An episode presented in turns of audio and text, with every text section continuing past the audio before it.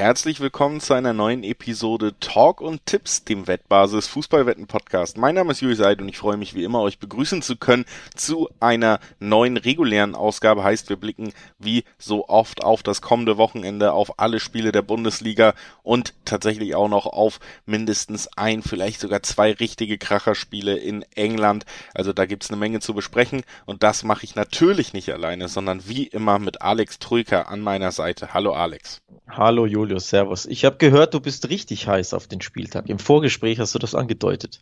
Ja, ähm, also das englische Spitzenspiel, so, das sind natürlich Sachen, die lassen mich eigentlich kalt, aber Bundesliga, da würde ich sagen, alle neuen Ansetzungen sind für mich Gänsehautspiele. Also ich Achtung, Achtung, Ironie, liebe Zuhörer.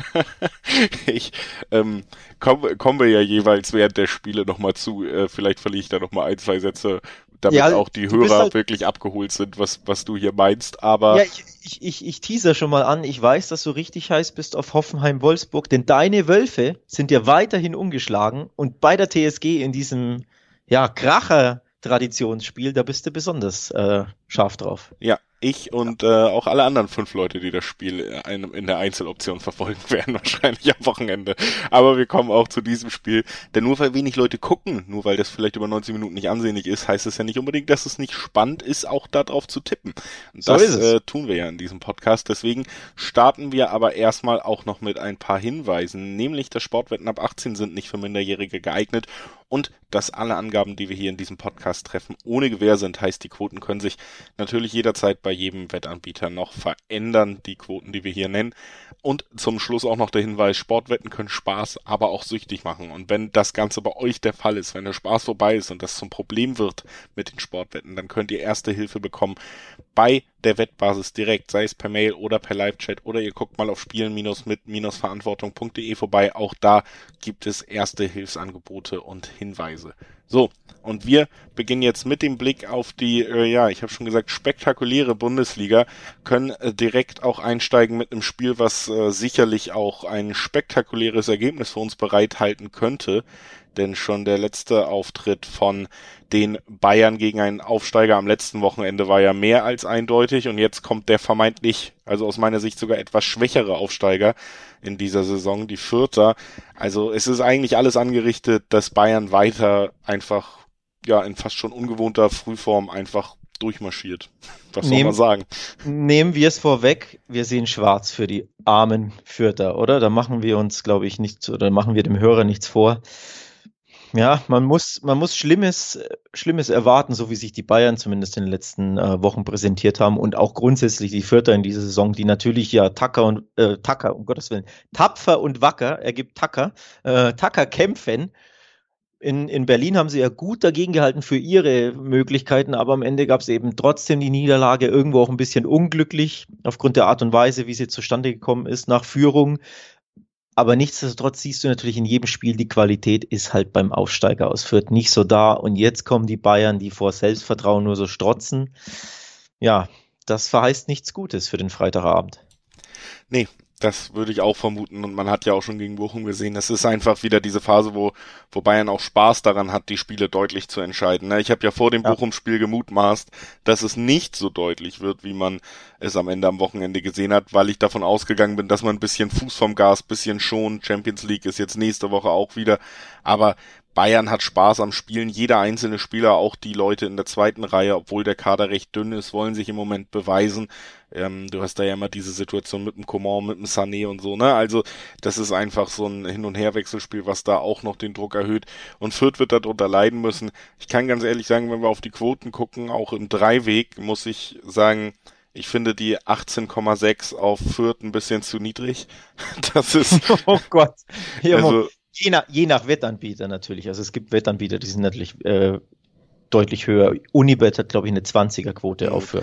Ja, also, aber auch das ist so ein bisschen so, ja, es ist natürlich eine sehr hohe Quote, aber es wird, es ist eigentlich für mich wirklich fast auszuschließen und da hätte ich dann irgendwie gerne diese absolut atemberaubende Quote, damit ich es vielleicht äh, irgendwie doch nochmal probieren will oder so. Ja, aber, aber 20 ist doch atemberaubend für ein, für ein Bundesligaspiel, also 20er Quoten. Ja, ich meine, für die auf Chancen. Die, auf die Heimmannschaft, das hast du normalerweise. Ich glaube, du könntest hier guten Gewissens auch dreistellig gehen für die Vierter Quote und Ach, ihr, jetzt übertreibst Doch, jetzt doch. Also, ich, äh, ich kann auch sonst nicht so viel, zu, was soll man da lang drum rumreden? Bayern ist klarer Favorit. Ähm, ich gehe tatsächlich davon aus, dass nicht beide Mannschaften ein Tor schießen werden, also kann man hier äh, both teams to score no. Das oh. äh, gibt Zweierquoten interessanterweise, interessant. was mhm. ich überhaupt nicht nachvollziehen kann, weil ja Bayern ist so viel weiter qualitativ als Fürth, dass ich jetzt ein zu Null Sieg wie auch gegen Bochum am Loch letzten Wochenende, da haben wir ja die Blaupause gesehen, überhaupt nicht ausschließen würde. Finde ich spannend, dass man dafür doch irgendwie ein Tor zutraut in diesem Aufeinandertreffen. Mhm. Also das auf jeden Fall mit Abstand meine Go-To-Wette und vielleicht eine der besten Quoten, die man diese Woche bekommt. Ja, ich habe ich hab tatsächlich eine sehr ähnliche Bayern gewinnt zu 0, 2-0-5er Quote beim einen oder anderen Wettanbieter, in dem Fall bei, bei B-Win. Ist ja fast der gleiche Tipp. Wir gehen ja beide von einem Bayern-Sieg aus, haben bei, äh, beide sagen, Fürth trifft nicht. Und in dem Fall, ähm, ja, habe ich auch eine Zweierquote. Warum finden wir das so gut? Ja, zum einen, sobald die zwei vorne ist, ne, leuchten unsere Augen, aber in dem Fall macht das ja wirklich Sinn, darauf zu tippen, dass die Fürther kein Tor schießen. Sie haben erst ein Tor in der gesamten Bundesliga-Saison aus dem Spiel heraus geschossen. Das ist der schwächste Wert gemeinsam mit dem FC Augsburg. Zwei Elfmeter-Tore dazu. Also wie sollen die den Bayern gefährlich machen, auch wenn die Bayern hinten natürlich immer mal ein bisschen nachlässig sind, aber man muss ja auch auf den Gegner, finde ich, ein bisschen gucken. Und der bietet offensiv ja dermaßen wenig an. Drei Saisontore erst, das sind die wenigsten der gesamten Liga zusammen mit Arminia Bielefeld. Und wie gesagt, zwei davon waren Elfmeter. Ja, Tabellenletzter mit Torverhältnis äh, 3 zu 13, minus 10. Also ich, ich, ich sehe das auch nicht, wie Fürth da ein Tor schießen soll. Und dafür sind die Quoten erstaunlich interessant, finde ich. Ja, also dieses Spiel gibt äh, an der Quotenfront, obwohl es so eindeutig eigentlich alles ist, tatsächlich auch mehr her, als äh, ich mir erwartet hatte in der Vorbereitung, einfach weil ich dachte, da werden bei Bayern so übermächtig ist, alle, alle Sachen so klar verteilt sein. Aber ja gut, die, die normale Quote auf Bayern, die ist ja wirklich. Ja, ja klar, aber ich meine auch also solche Sachen wie äh, Bayern gewinnt zu null und so, dass man ja, da jetzt ja. nicht unbedingt äh, wirklich Geld mit verdienen könnte. Aber das ist ähm, also ein bisschen besser, als ich erwartet habe. Und äh, jetzt kommen wir zu meinen Wölfen. Uhuhu. Machen wir in Wolfsburg. Warte, war das ein Jubelschrei oder war das das Wolfsgeheul? Oder das die Mischung aus beiden? So eine Mischung aus beiden. Äh, Wolfsburg ist nicht mehr nur siegreich, muss man zumindest sagen. Also der, der Drive ist so ein bisschen verloren gegangen. Er ist in der Champions League ja auch schon nicht gewinnen können und dann auch am vergangenen Wochenende. Und äh, jetzt äh, folgt das Duell gegen Hoffenheim. Auch die haben nicht gewinnen können und waren ja, ich würde sagen, wenn man sich das ganze Spiel so ein bisschen in Erinnerung ruft, tatsächlich sogar die leicht schwächere Mannschaft im Duell gegen Bielefeld. Da gab es aber am Ende 0-0. Also Hoffenheim auch diese Saison wieder habe ich einfach ja, mit Hönes als Trainer dieses Hoffenheim-Team, das sind für mich immer noch viel mehr Fragezeichen als irgendwas anderes. Also ich sehe da Wolfsburg tatsächlich auch hier als Favorit. Tja, das ist mal eine Aussage.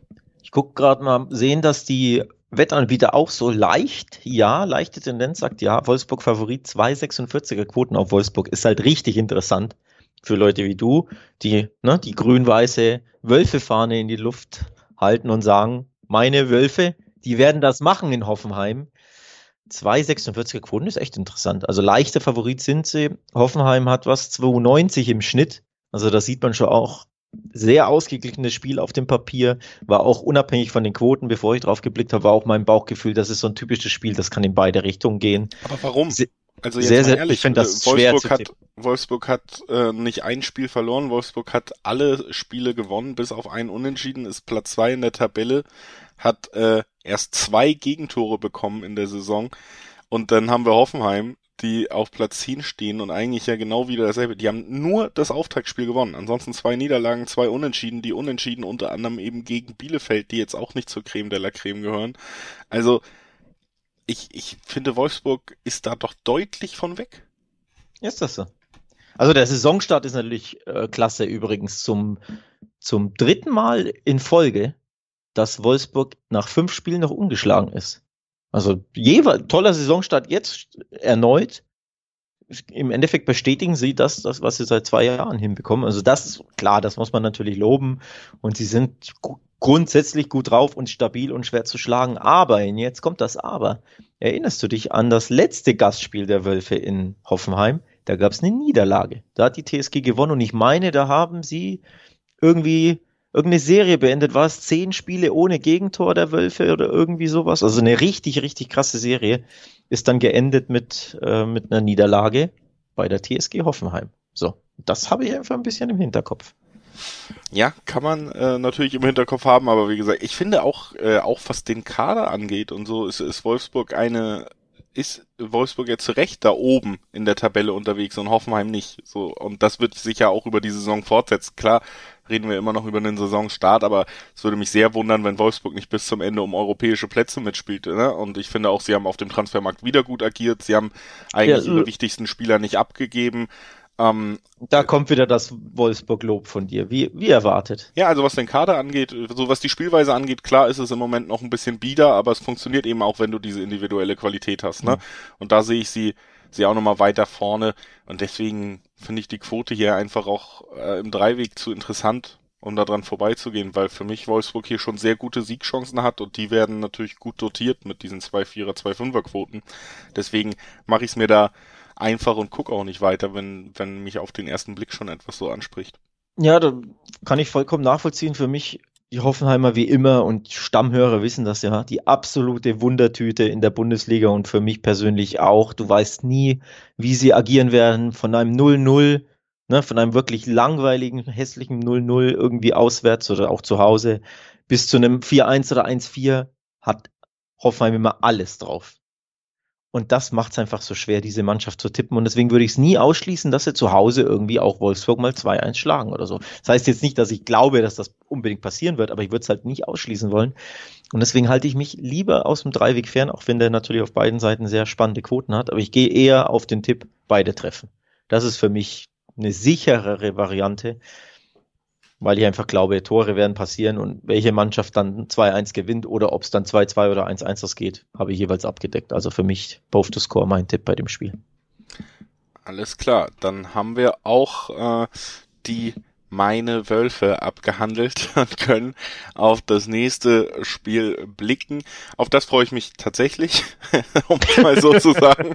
Ähm, Leverkusen gegen Mainz. Leverkusen natürlich hochbegabter Kader, attraktiver Fußball auf der anderen Seite, aber Mainz die ja schon in der letzten Rückrunde bewiesen haben, dass der neue Sp äh, Spielstil unter Bo Svensson nicht nur nicht nur so konsequent umgesetzt wird, dass man damit Erfolg hat, sondern dass dieser Spielstil auch genau dafür gedacht ist, große Gegner in Stolpern zu bringen. Ne? Du hast hier eigentlich wirklich ja eine Mannschaft, die unfassbar diszipliniert verteidigt und super dann die Konter nutzt, die ihnen geboten wird gegen eine Mannschaft, die genau das anbieten wird. Viel Ballbesitz, viel ja auch vielleicht daran verzweifeln wird, weil ihnen ja manchmal dann irgendwie doch die Zähne ausgebissen werden an der, an der Defensive der Mainzer und so.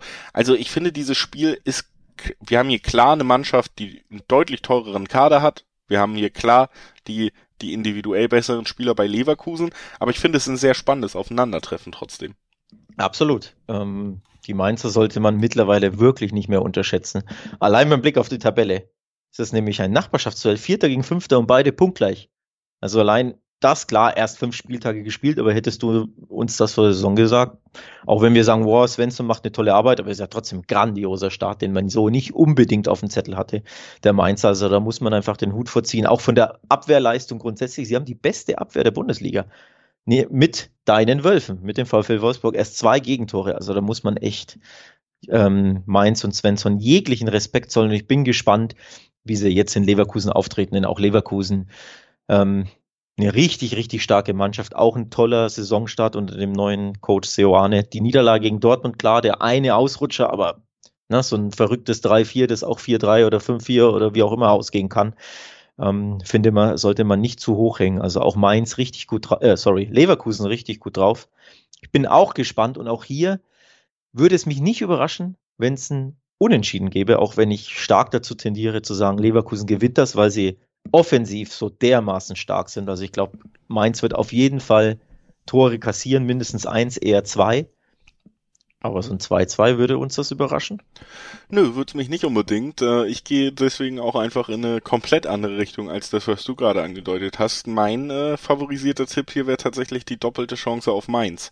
Die wird nämlich Uiuiui. immer noch mit äh, bis zu Quoten von 2,20 äh, dotiert. Heißt, wir äh, schaffen diese magische Zweiergrenze, die es so richtig spannend macht Und wie gesagt, ich glaube, Mainz ist ein gutes Matchup, was Leverkusen zum Stolpern bringen kann. Mindestens das Unentschieden, ähm, das hast du ja auch gesagt, traut man ihnen auf jeden Fall zu.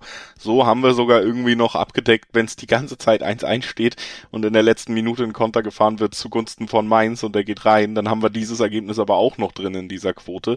Deswegen, ich glaube tatsächlich, Leverkusen äh, wird auch diesen Stolperstein Mainz nicht so meistern können, wie man sich das äh, vielleicht wünscht und ich glaube, die, die an sich Quoten auch auf Leverkusen sind mir dafür ein bisschen zu niedrig, dass ich mich überhaupt nicht so aus dem Fenster lehnen will, dass sie auf jeden Fall gewinnen. Ne?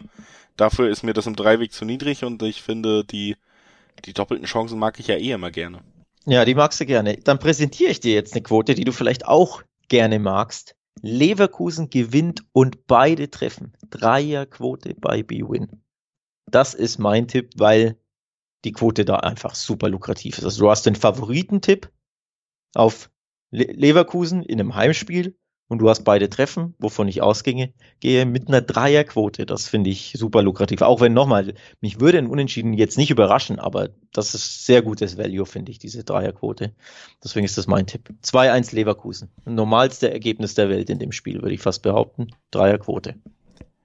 Wir sind ja. gespannt und haben Wir natürlich jetzt hier auch wieder verschiedene Ausgänge getippt, heißt äh, zumindest intern, vielleicht auch äh, sogar on air, demnächst mal wieder dem anderen was vorzuwerfen, wer auch immer da falsch lag. Ich bin gespannt, wer die sich dieses Privileg dank äh, der Mannschaften von Leverkusen und Mainz am Ende erarbeiten wird. Wir springen weiter von Wolfsburg über Leverkusen zu Leipzig. Diese Mannschaft, diese See äh, Bundesliga gespickt mit sympathischen Vereinen. Das ist der rote Faden. Leipzig gegen Hertha. Hertha ja mittlerweile auch aufgestiegen in die Investorenriege. Alles wurde schön. Leipzig gegen Hertha. Ähm, Leipzig nicht gut gestartet, Hertha nicht gut gestartet. Für die Hertha kam ja jetzt so ein bisschen, ja, ich finde die letzten beiden Siege, das muss man zumindest einordnen, dass sie gegen Bochum und Fürth waren. Und gerade gegen Bochum musste man dafür auch sehr hart arbeiten. Auch Fürth äh, war jetzt gegen, nicht das äh, deutlichste Spiel, was man je erlebt hat. Also dieser Spielplan hat da Dardai und dem ganz unruhigen Umfeld so ein bisschen einfach den Gefallen getan, dass man die vermeintlich schwächsten Gegner der Saison jetzt hintereinander hatte und sich deswegen so ein bisschen beruhigen konnte nach zwei Siegen. Aber so richtig äh, gut hat mir die Hertha in dieser Saison auch noch nicht gefallen. Leipzig, wie gesagt, auch schwach gestartet unter Jesse Marsch.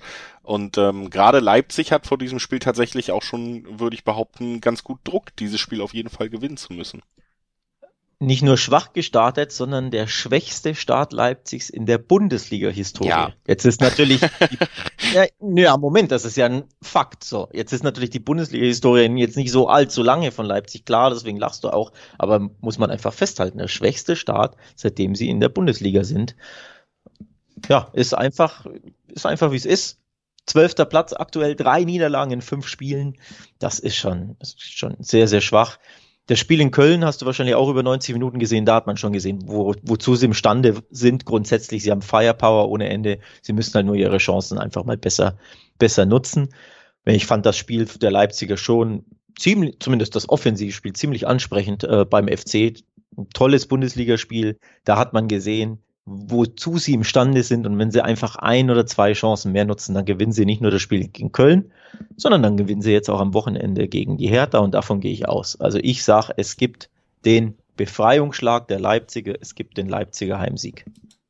Ja, gehe ich tatsächlich auch mit. Äh, tatsächlich auch zusätzlich dazu, dass Leipzig natürlich ganz äh, immer noch eine gute Mannschaft ist und man sich nicht von diesem jetzigen Tabellenplatz trügen lassen sollte, kommt dazu auch einfach, dass Hertha ja auch für mich nicht besonders gut ist. Also das heißt auch bei einem anderen Gegner würde ich jetzt nicht ausschließen, auch so was wie Union Berlin, also der andere Hauptstadtclub, wenn der äh, nach Leipzig reisen würde an diesem Wochenende, dann würde ich mir durchaus vorstellen können, dass dieser Fehlstart weitergeht, weil es gibt natürlich Gründe dafür. Aber Hertha wird's, glaube ich, auch einfach ja nicht äh, schwer genug machen, um am Ende diesen Heimsieg zu erringen. Das siehst du ja auch bei den Quoten bei der Hertha teilweise über zehn. Also das ist schon ähm, heftig für einen Bundesliga-Verein dieser Größe eigentlich und dieser dieser Tradition, dass man da so untergeht in so einem Matchup, macht die, die Dreiwegquote auf Leipzig natürlich jetzt auch nicht sonderlich attraktiv. Ne? Da kriegt man irgendwie die 1-3er-Quoten. Also auch da ganz klar die, die Rollen verteilt. Ich würde tatsächlich ähm, auch hier nochmal nahelegen, dass man vielleicht mal guckt, was man bekommt, wenn nicht beide Teams treffen. Denn Ich äh, muss sagen, dass gerade bei der Hertha ich absolut nicht von der Offensivabteilung äh, wirklich überzeugt bin und ich kann mir gut vorstellen, dass man da auch mal gegen stärkeren Gegner wieder einen Torlosauftritt hinlegt. Da bekommt man bis an die Zweierquote ran, also 1,9er im hohen Bereich Quoten, so das wäre eine Möglichkeit, wo ich das Ganze vielleicht lohnen könnte. Ansonsten auch wieder die, die Under 3,5 zum Beispiel könnte man gehen, also dass es nicht das torreichste Spiel der Saison wird, dann hätten wir immer noch 1,5er, 1,6er Quoten so. Das wären so meine Go-Tos in diesem, diesem Auseinandertreffen. Ich hätte die Quoten ein bisschen ähm, höher auf Leipzig erwartet, auch wenn sie natürlich für mich der Favorit sind, aber angesichts des, des schwachen Saisonstarts plus der vielen, vielen Gegentore, die sie zuletzt kassiert haben, hätte ich schon irgendwie erwartet, dass die Heimsiegquote ein bisschen höher ist und dadurch, dass die äh, Handicap-Quote, und jetzt komme ich zu meinem Tipp, über 2,0 ist und das ist nicht der Fall. Da bin ich jetzt ein bisschen enttäuscht, denn das wäre oder ist mein Tipp. Ich sage, Leipzig gewinnt mit Handicap, aber leider gibt es aktuell keine Zweierquoten darauf, sondern so 1,90, 1,95 im Schnitt. Ja, wenn die 2 vorne wäre, wäre ich nochmal, ne, du weißt ja, die 2, die, die lockt mich immer. Auch wenn ich die nicht habe, ich glaube, ähm, es gibt, ähm, wie gesagt, den, den Befreiungsschlag der Leipziger 2-0, 3-1, sowas in die Richtung. Deswegen Handicap-Tipp Handicap Leipzig ist in dem Spiel meine Prognose. Das auf jeden Fall, glaube ich, auch eine Möglichkeit und eine gute Möglichkeit für euch zu zeigen, dass ihr besser tippt als wir oder dass ihr diesen Podcast hört und einfach unsere Tipps übernehmt, weil wir so super tippen und ihr damit was anfangen könnt, wäre der Wettbasis Predictor. Guckt da doch mal vorbei. Predictor.wettbasis.com ist eine Möglichkeit, einfach Tipps abzugeben, wer gewinnt die Spiele, beziehungsweise auch unentschieden, also klassische Dreiweg, du kannst die Anzahl der Tore hervorsagen, ja, beide Teams treffen, all die Sachen, die wir hier im Podcast auch immer besprechen, plus noch viel mehr, sogar Anzahl der Ecken. Alles vorhersagbar quasi, also man kann selber tippen, kann sich kostenlos registrieren, das ist natürlich auch wichtig. Und wenn du diese Picks dann abschickst, dann gibt's Punkte, wenn die richtig sind und eine Rangliste, wo man tatsächlich sogar Geldpreise gewinnen kann, ohne dass man selber da einen Einsatz tätigen muss. Also spannende und coole Sache. Und man kann sich auch so ein bisschen austesten nebenbei, ohne dass man Kosten hat, wie gut man tippt oder wie gesagt, wie gut wir tippen. Gebt doch mal unsere Podcast-Tipps ein und guckt, wie weit ihr kommt. Vielleicht können wir ja noch den einen oder anderen glücklich machen. Also das auf jeden Fall eine coole Möglichkeit. Predictor.wettbasis.com möchten wir euch auf jeden Fall ans Herz legen, bevor wir weitermachen mit der nächsten Partie. Diese Partie heißt äh, Frankfurt gegen Köln, auch eines der attraktiveren Aufeinandertreffen.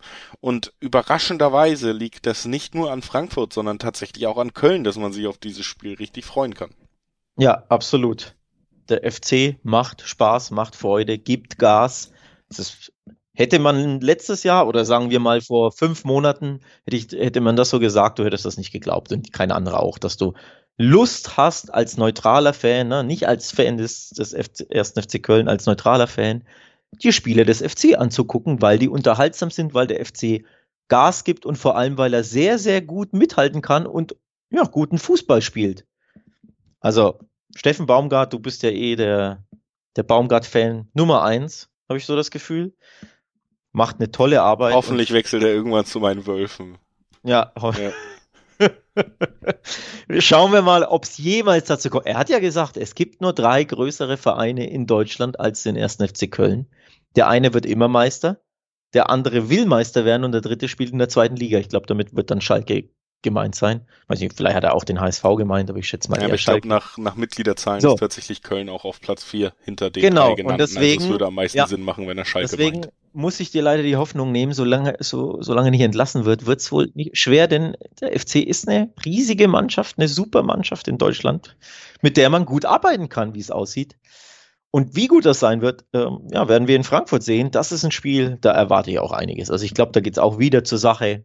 Rauf und runter, Torchancen, Tore. Ähm, ich bin echt gespannt und ergebnistechnisch für mich alles drin. Aber ich neige stark, und das würde ich jetzt nicht überraschen, zum Unentschieden.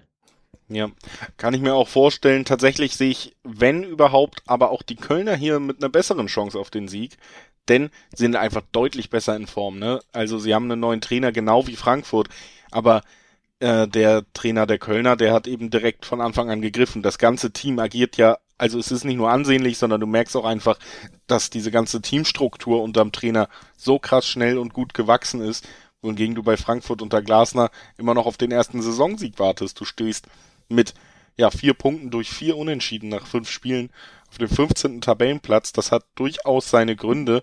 Also gerade offensiv konnte man da einfach den Verlust von Silva und dieser Kombi Kostic-Silva, Kostic natürlich auch noch so ein ja zumindest Diskussionsfaktor gewesen mit dem gewünschten Wechsel, dem Streik. Dann soll es kein Streik gewesen sein. Er hat eine Entschuldigung vielleicht auch noch nicht komplett auf der Höhe da, um die Offensive wieder anzutreiben. Also ich äh, sehe Frankfurt einfach in einer schlechteren Verfassung als die Kölner. Natürlich nicht unbedingt mit dem schlechteren Team. Was ich da aber trotzdem krass finde, ist, dass man eben drei Fünferquoten auf die Kölner bekommen würde schon. Das finde ich ein bisschen hoch. Juckt mich zumindest in den Fingern auch, äh, ja, wenn ich mir das Unentschieden tatsächlich auch am besten vorstellen kann, das wären ja auch drei Achterquoten. Also ich würde mich da anschließen, ich tendiere auch zum Unentschieden am Ende. Das klingt doch aber eigentlich nach der Eitschen doppelten Chance, oder? Wenn du sagst hier, die, die Auswärtsquoten sind super, du tendierst eher zum Unentschieden. Das klingt nach doppelte Chance für mich. Ja, äh, würde auf jeden Fall Sinn machen, ist natürlich auch wieder, wie gesagt, mit diesen 1,8er, 1,9er Quoten, die man da drauf bekommt, ja, auf ja. jeden Fall nicht unattraktiv. Und ähm, könnte ich mir tatsächlich auch vorstellen, einfach, dass man sagt so, ja, Frankfurt ist tatsächlich, wird an diesem Wochenende auch nicht das erste Spiel der Saison gewinnen. Das kann ich mir vorstellen, dass, dass das noch ein bisschen weitergeht. Und jetzt ähm, hast du nächste Woche natürlich auch wieder die Euroleague. Also für Frankfurt könnten das noch ganz bittere Wochen werden irgendwie.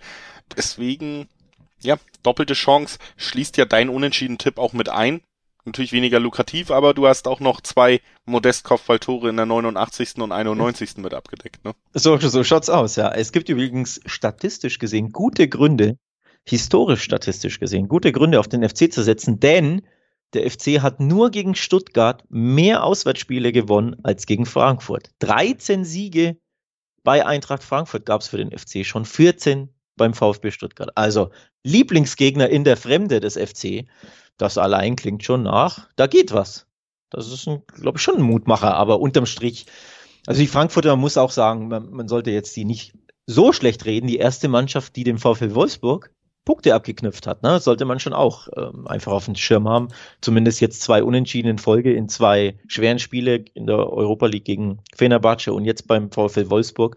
Also immerhin zeigt die, ne, die, die Kurve, die Formkurve ein bisschen nach oben. Klar, sie haben es weiterhin schwer und das Programm ist auch nicht leicht. Also Fenerbahce, Wolfsburg und dieser starke FC, das ist auch ein schweres Programm einfach. Also ich finde deswegen kein Sie, erneut kein Heimsieg wäre auch keine Schande irgendwo für Frankfurt.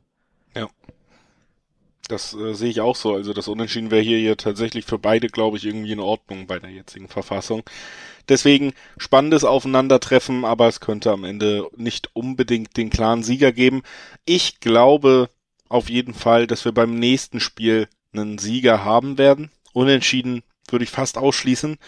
Wir sprechen über das Spiel zwischen Gladbach und Dortmund und jenseits von jeder Zuneigung, die ich Verein gegenüber empfinde oder nicht, muss man einfach auch nochmal festhalten, wenn man Tore sehen will, wenn man ansehnliche Fußballspiele sehen will, gibt's in dieser Liga meist nicht allzu viel Auswahl und man sollte dringend gucken, wo Dortmund spielt im Moment, denn das hat auch am letzten Wochenende gegen Union Berlin wieder richtig Spaß gemacht über weite Strecken. Ja, absolut. Ähm, Dortmunder, Dortmund-Spiele sind, sind sowieso ja immer, ähm, ja, sollte, sollte man immer gucken. Nur mal kurz hier, klar, die, die meisten Tore etc., aber nur mal kurz die Ergebnisse vorgelesen, wie verrückt das ist. 5-2, 2-1, 3-2, 4-3, 4-2 sind die Ergebnisse des, von Borussia Dortmund in dieser Bundesliga-Saison bisher. Also Spektakel pur bei BVB-Spielen. Und nicht weniger erwarte ich tatsächlich auch im Duell der Borussen, auch wenn es jetzt nicht unbedingt wieder 4-2 oder 4-3 ausgehen muss oder, oder wird, aber es wird Tore geben auf jeden Fall. Und ich glaube auch tatsächlich auf beiden Seiten.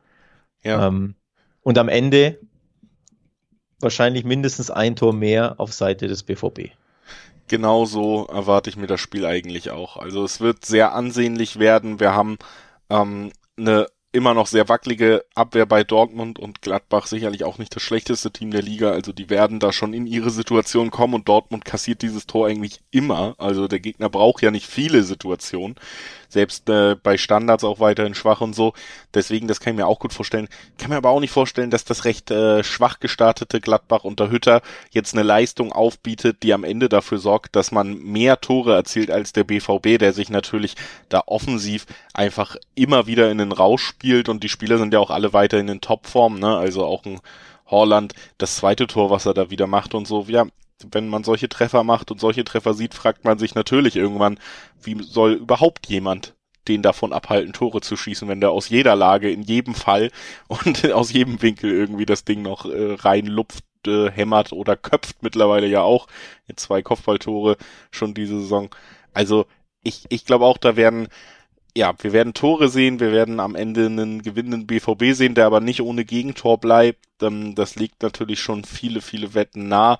Und ich hoffe einfach auch wieder auf ein sehr unterhaltsames Spiel, was uns über 3,5 Tore bieten wird. Das finde ich sogar tatsächlich ganz gut bewertet, schon mit Quoten bis an die 2 ran für über 3,5 Tore, wo wir ja über ein 3-1, 3-2, 2-2 wäre sogar ja vielleicht auch das schlechteste vorstellbare Ergebnis aus Dortmund-Sicht irgendwie. Also würde das alles abdecken. Deswegen würde ich dahin tendieren, gibt nämlich noch mal ein bisschen mehr, als wenn man nur auf Dortmund tippt. Aber auch das im Dreiweg, die 1,8er Quoten, finde ich in Ordnung tatsächlich. Also ja. auch das kann man durchaus machen.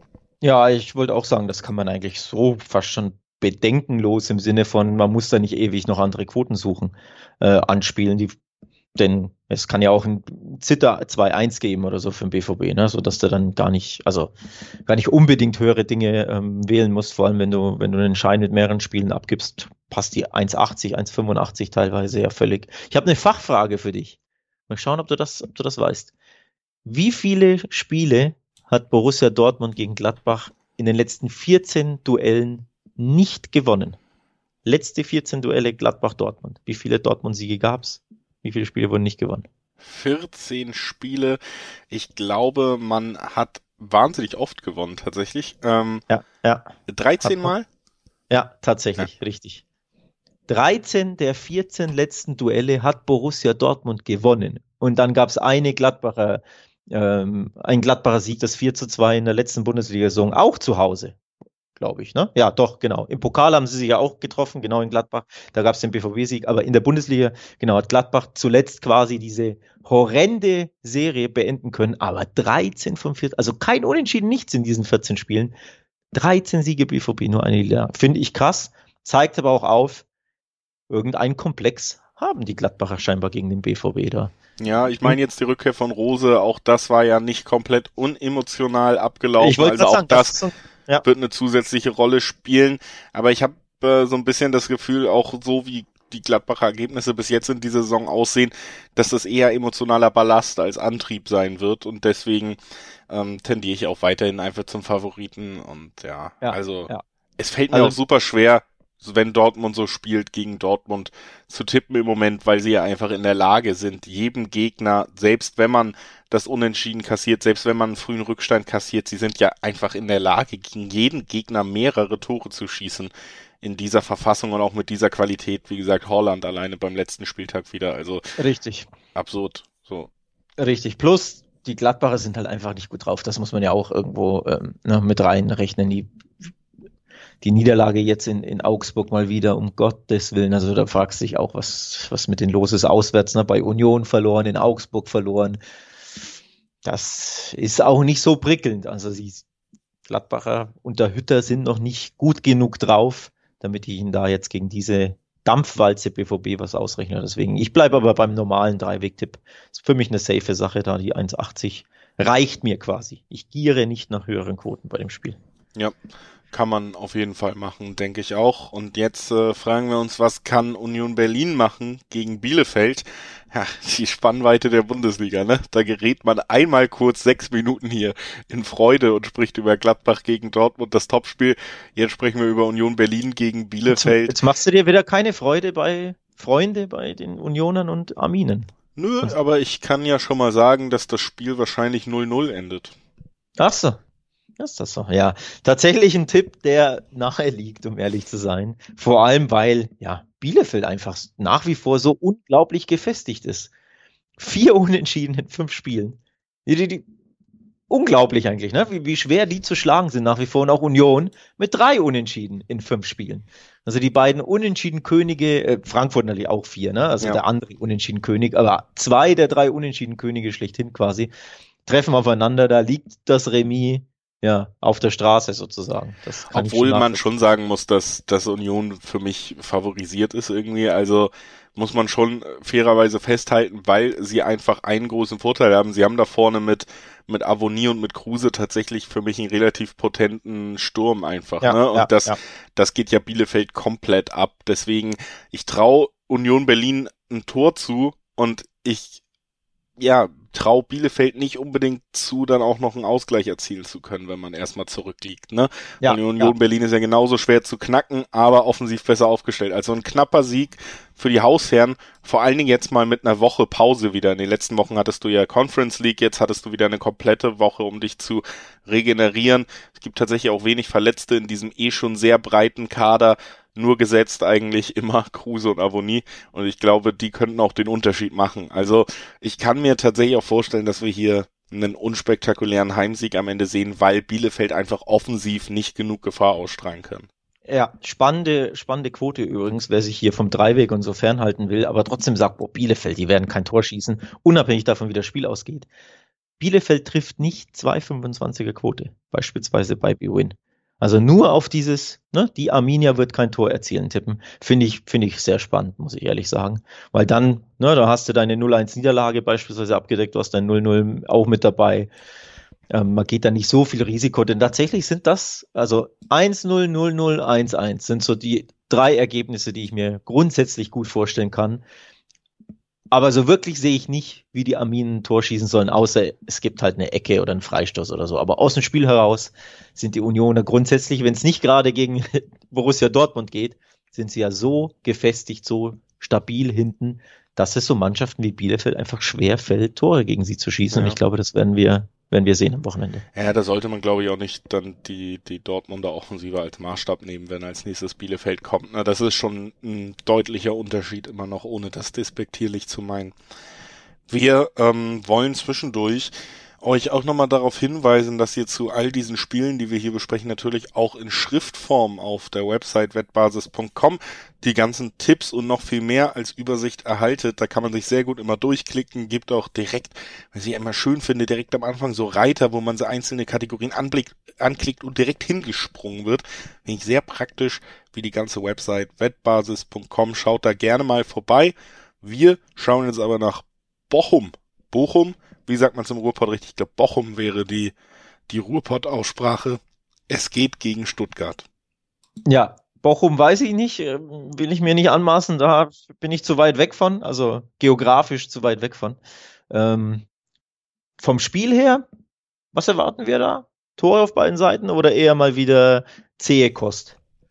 Tatsächlich leider eher wieder zähe Kost, weil Stuttgart ja, stand in der letzten Saison natürlich schon für attraktiven Fußball, aber man muss auch ehrlich sein, dass sich das eben wieder so ein bisschen gelegt hat mittlerweile, einfach weil du Verletztenprobleme weiter hast, ne? Also deine Offensive jetzt nicht unbedingt Personal äh, also das Personal hört sich immer noch ganz gut an, aber wenn alle davon quasi verletzt sind, sogar die spannenden Nachwuchskicker wie, wie Mohamed Sanko, der dann ja auch sich direkt in seinem ersten Auftritt schwer verletzt hat, die ganze Saison wahrscheinlich nicht mehr eingreifen wird. Solche Geschichten gibt's rund um Stuttgart ja im Moment mehrfach in der Offensive und da greift nicht mehr so viel ineinander, wie es in der letzten Saison war. Bochum wird zusätzlich dazu überhaupt gar kein Interesse daran haben, den Spieler, äh, den Gegner irgendwie ja ordentlich spielen zu lassen, sondern man wird natürlich destruktiv vorgehen. Das hat Bochum schon begriffen, dass das der Way to go ist, für sie so in dieser Liga zu bleiben, wenn möglich.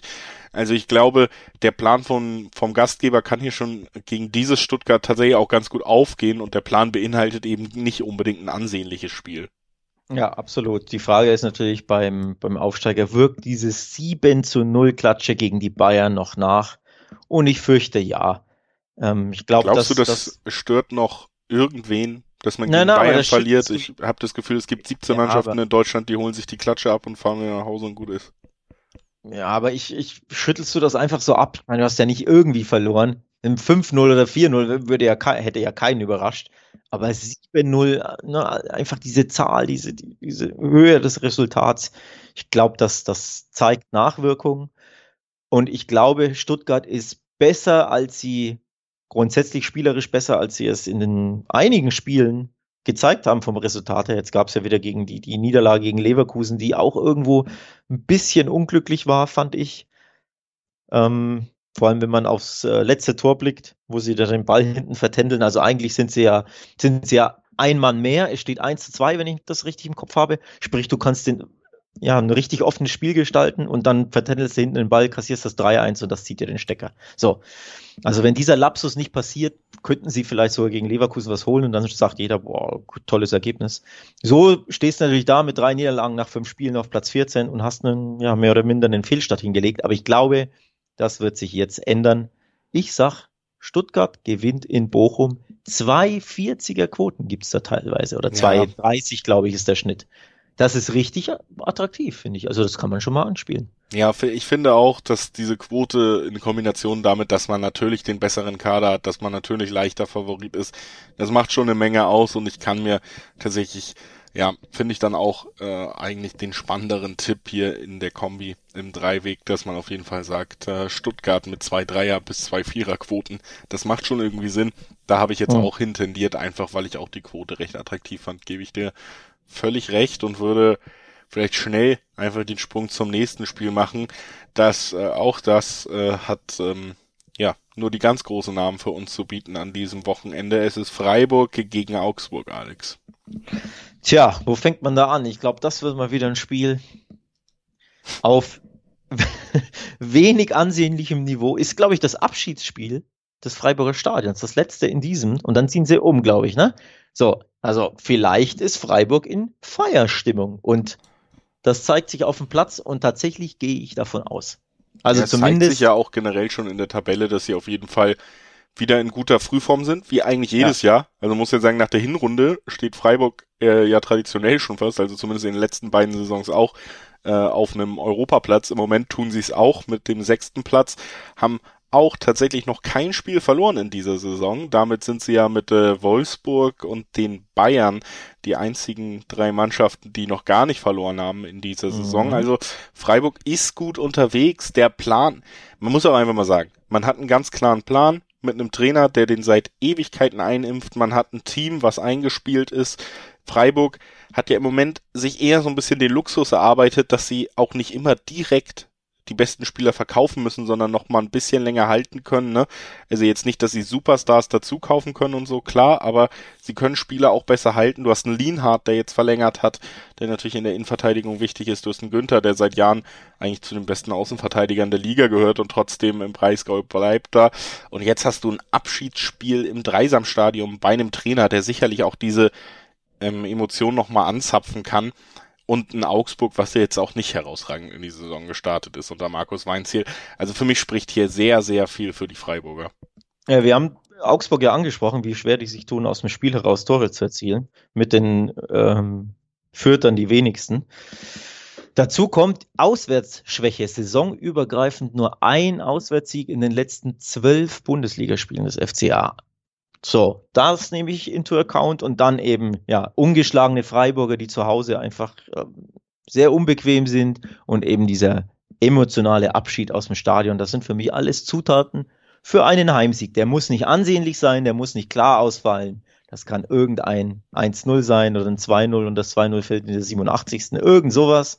Aber auf jeden Fall der Heimsieg. Und der ist mit 1,90 dotiert. Und das finde ich tatsächlich auch ein bisschen bemerkenswert das ist eine Quote, die kann man, finde ich, so direkt anspielen. Das ist ein gutes Value. Absolut. Wir würden ja auch gerne manchmal vielleicht ein bisschen länger diskutieren, aber wenn es so offensichtlich ist im direkten Dreiweg, fällt schwer, da noch große Reden zu schwingen.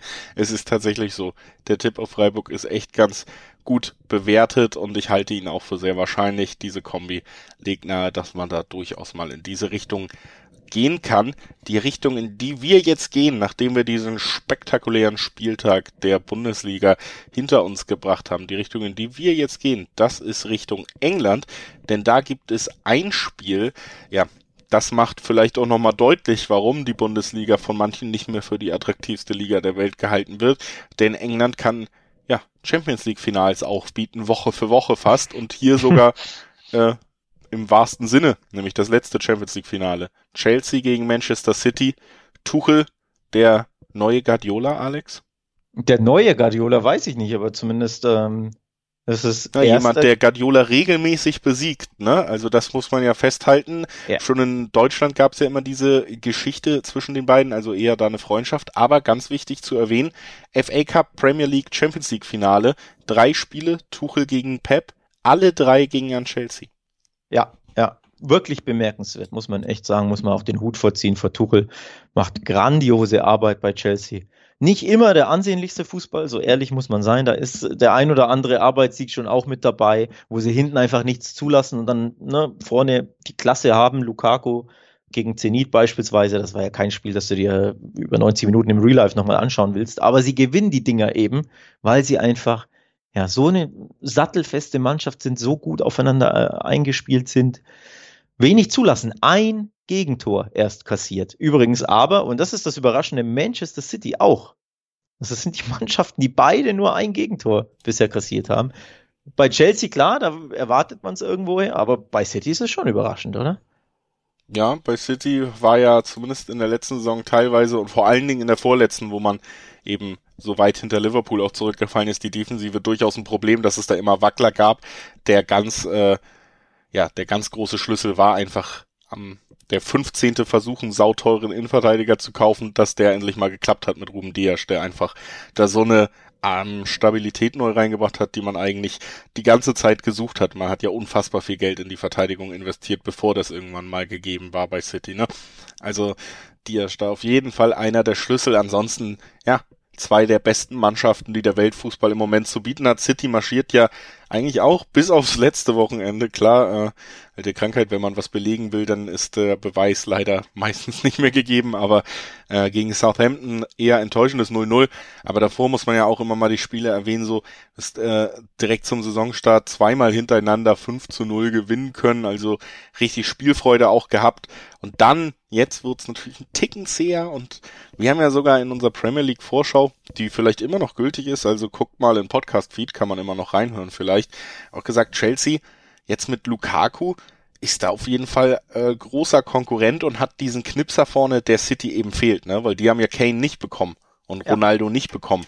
Und ähm, vielleicht die einzige Schwäche, aber trotzdem auch hier. Also wie gesagt, 5-0 gegen Norwich, 5-0 gegen Arsenal, schon diese Saison belegt, wie stark sie sein können.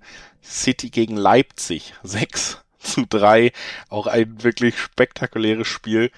Kleine äh, Randnotiz, ich weiß nicht, kennst du die Serie Ted Lasso? Äh, ich kenne sie, aber ich habe sie noch nicht gesehen. Die wird ja sehr, sehr hoch gelobt. Und es ja. gibt äh, tatsächlich aber irgendwann eine Szene, da, da sind sie, also der Verein ist Zweitligist in England und verliert 5 zu 0 im Pokal-Halbfinale gegen Manchester City und stürzt alle Leute in schwere Depressionen. Und da muss ich sagen, das ist natürlich eine erzählerische Lücke, weil wenn du als Zweitligist gegen Manchester City 5-0 verlierst in England, ist das völlig in Ordnung, so wie diese Mannschaft auch spielt. Dieses Beispiel wollte ich nur noch mal nehmen, um zu unterstreichen, wie stark City einfach ist. Und das auch ein 5-0 oder ein 7-0 von Bochum gegen Bayern, das sind dieselben Kategorien so, ne? Also die, die ziehen schon ihre Kreise, aber das Schöne in England ist, nicht alleine, sondern Chelsea kommt dazu und die ziehen die Kreise mit. Ja, hast du gerade unsere Zuhörer und mich gespoilert eigentlich bezüglich Ted Lasso? Nein. Äh, nein. okay, naja.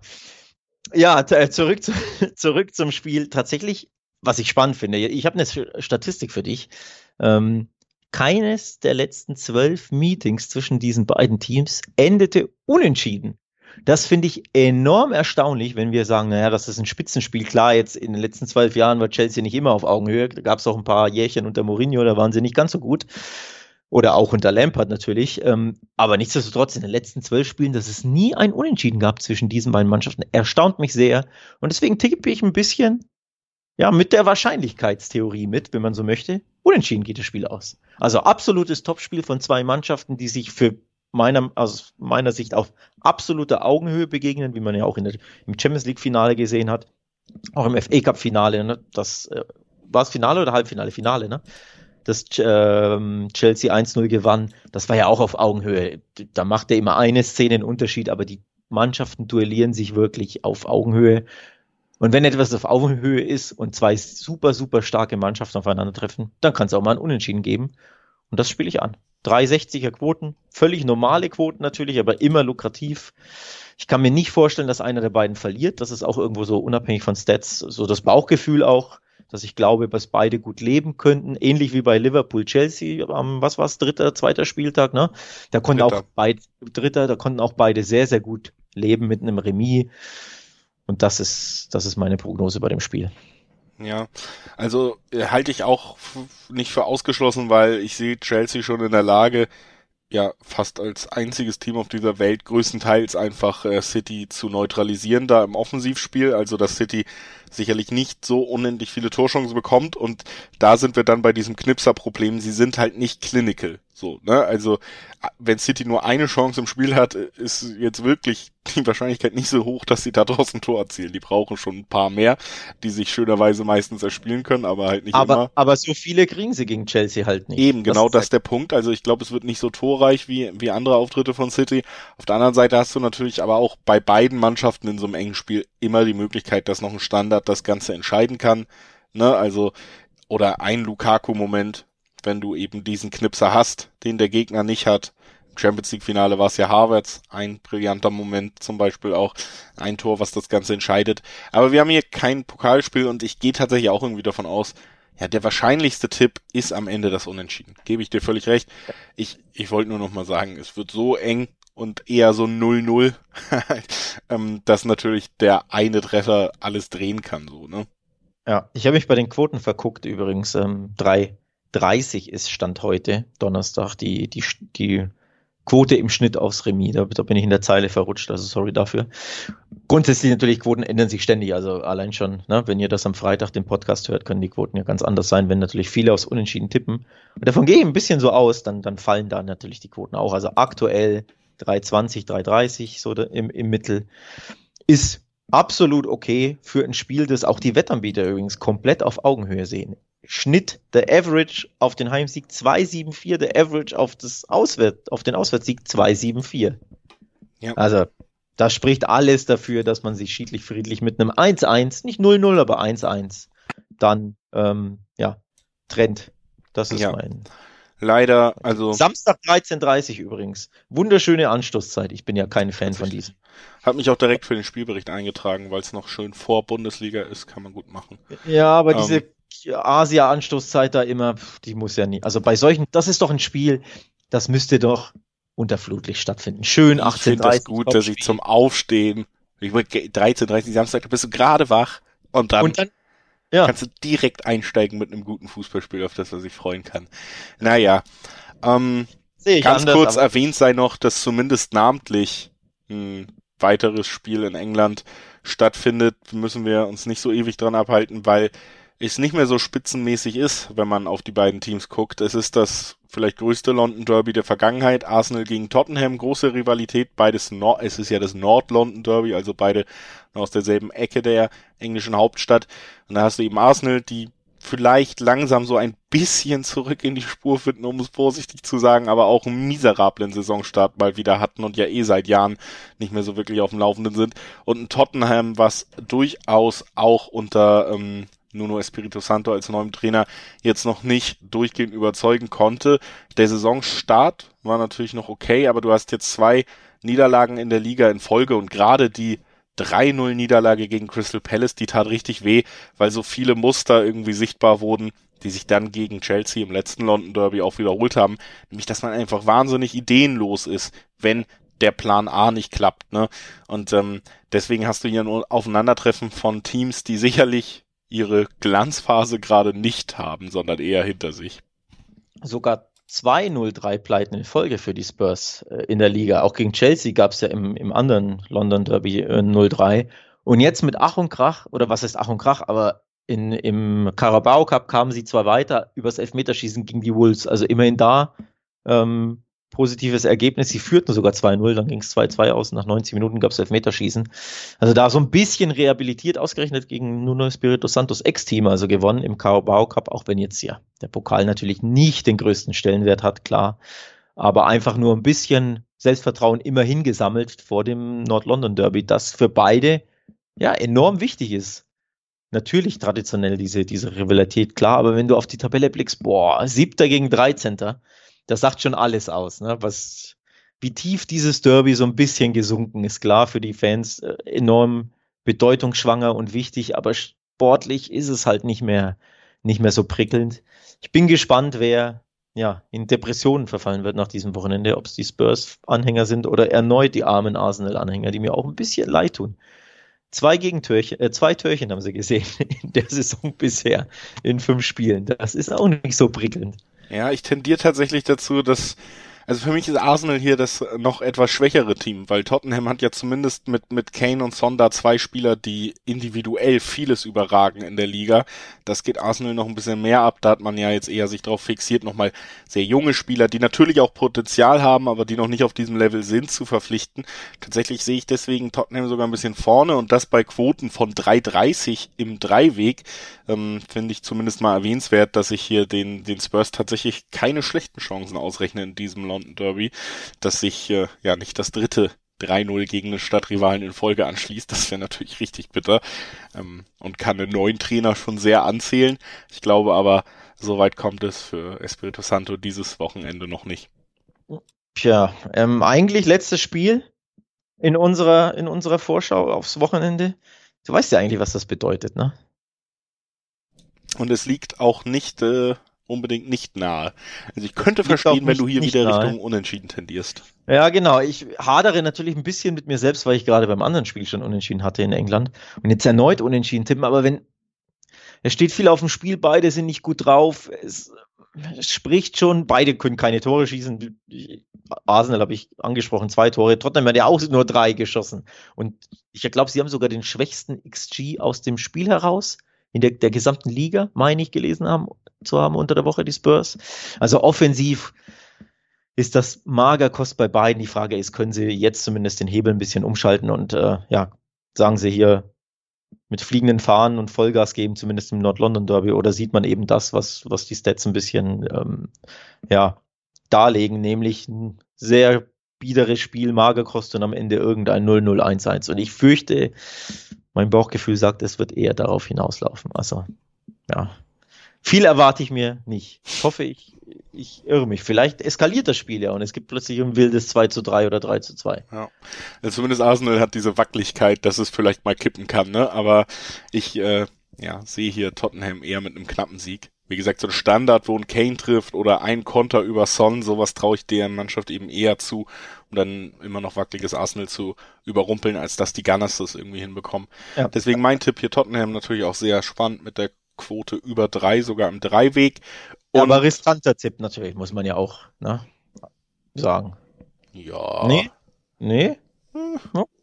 Also ich finde sie, wie gesagt, ich, ich, sehe durchaus Gründe, warum man sie hier als also Favoriten sehen könnte. Sta statistisch etwas weniger riskant ist, both to score 9 tippen, wenn die Mannschaft mit zwei Toren gegen die Mannschaft mit drei Toren, Ligatoren spielt, dann könnte es schon sein, dass einer Mannschaft kein Tor gelingt, oder vielleicht sogar beiden. Und dann eine Zweierquote auf beide Treffen nicht, finde ich. Auch schöne Idee, ja. Auch schön, ne? Ja. Also. Auch auf jeden Fall möglich. Wie gesagt, ich gehe ja auch so von einem 0-1 eher aus als von einem spektakulären Spiel. Genau. Damit sind wir am Ende unserer dieswöchigen Folge angekommen. Nächste Woche hören wir uns doppelt, denn die Champions League steht auf dem Programm und das heißt, am Montag kommt die Vorschau auf Dienstag und Mittwoch auf die spannendsten Champions League Duelle, denn die Königsklasse, die lassen wir uns hier natürlich nicht entgehen und dann am nächsten Donnerstag hören wir uns wieder mit der Vorschau auf den kompletten Bundesligaspieltag plus eben. Ich habe ich hab abschließend noch, eine Hin noch einen Hinweis, bevor du hier abmoderierst. Auf YouTube gibt es auch ein schönes Format, die Bundesliga-Tipps zum sechsten Spieltag ähm, bei der Wettbasis natürlich auf dem, auf dem Kanal. Gastexperte ist diesmal Benny Laut, der Spox ähm, Co-Kommentator und Experte, ist also auch bei der Wettbasis zu Gast. Also auch da, wenn ihr unsere Prognosen und Stimmen satt habt, leid habt oder euch einfach andere äh, einholen wollt, weil ihr sagt hier, was Julius und Alex tippen, das ist ja so ein Quatsch. Ich möchte mir lieber von anderen Experten Infos holen. YouTube-Kanal der Wettbasis anklicken und da gibt's eben die Prognosen zum sechsten Spieltag mit Benny Laut. Kann man sich auch mal angucken. Ziemlich, ziemlich interessant. Let's get loud. Und wir hören uns Montag wieder. Schönes Wochenende so euch und tschüss. Ciao, ciao.